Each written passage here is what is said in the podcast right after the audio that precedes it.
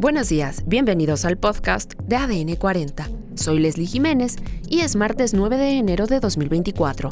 Comenzamos. Papa Francisco pide la prohibición de los vientres de alquiler. Congreso de la Ciudad de México no ratifica a Ernestina Godoy. Da inicio la reducción de vuelos del Aeropuerto Internacional de la Ciudad de México. Renuncia la primera ministra de Francia. Los Apple Vision Pro verán la luz en febrero. Pero antes, en nuestro tema principal, inseguridad y violencia contra los candidatos. Escuchemos el comentario de Jorge Fernández Menéndez, periodista de ADN 40. Cuatro precandidatos asesinados en tres semanas, tres de esos precandidatos en los últimos días de todos los partidos, de Morena, de Movimiento Ciudadano, del PAN, del PRI. La violencia se ha apoderado, se está apoderando del proceso electoral. ¿Quién sabe si esos precandidatos fueron asesinados por razones electorales o no?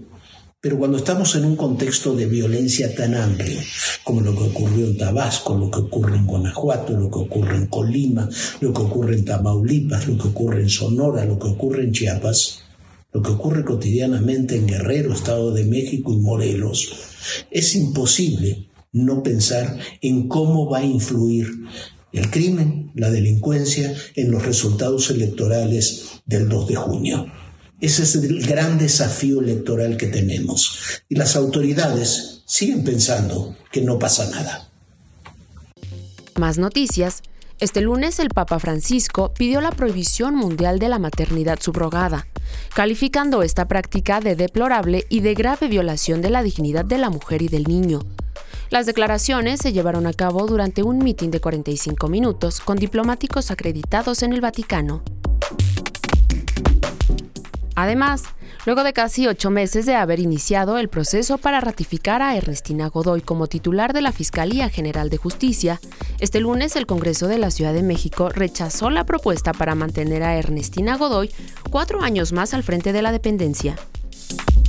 Por otro lado, desde este lunes 8 de enero, el Aeropuerto Internacional de la Ciudad de México ha iniciado la reducción de las operaciones, de 52 a 43 vuelos por hora.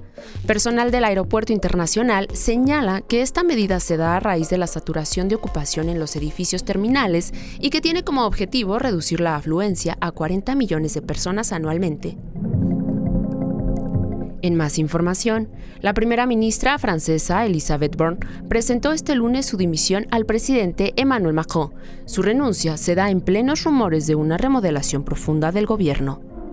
Borne, una funcionaria tecnócrata, se convirtió en mayo de 2022 en la segunda mujer en encabezar el gobierno de Francia como primera ministra, después de que Macron fuera elegido para un segundo mandato hasta 2027. Sin embargo, sus 20 meses como jefa de un gobierno sin mayoría absoluta en el Parlamento estuvieron marcados por la elevada tensión política, como durante la reforma de las pensiones impuestas por decreto y un episodio de disturbios urbanos a mediados de 2023. Además, la espera terminó. Apple anunció que sus lentes de realidad mixta Vision Pro estarán disponibles a partir del 2 de febrero, sin embargo, de momento únicamente en Estados Unidos. Una de las características más importantes es que promete no apartar al usuario de su realidad, ya que contará con la función EyeSight, la cual permite que los demás vean los ojos de la persona, mientras que ésta también ve lo que sucede a su alrededor. Cuenta con una pantalla 4K para cada ojo, además de un chip interno M2 de Apple, así como el nuevo chip R1 que se encarga de procesar datos de sensores, cámaras y micrófonos integrados, con el cual el usuario puede navegar sin la necesidad de un control, pues permite el seguimiento de ojos, cabeza y manos. El precio será de 3.499 dólares. Esta cifra equivale a alrededor de 62 mil pesos mexicanos.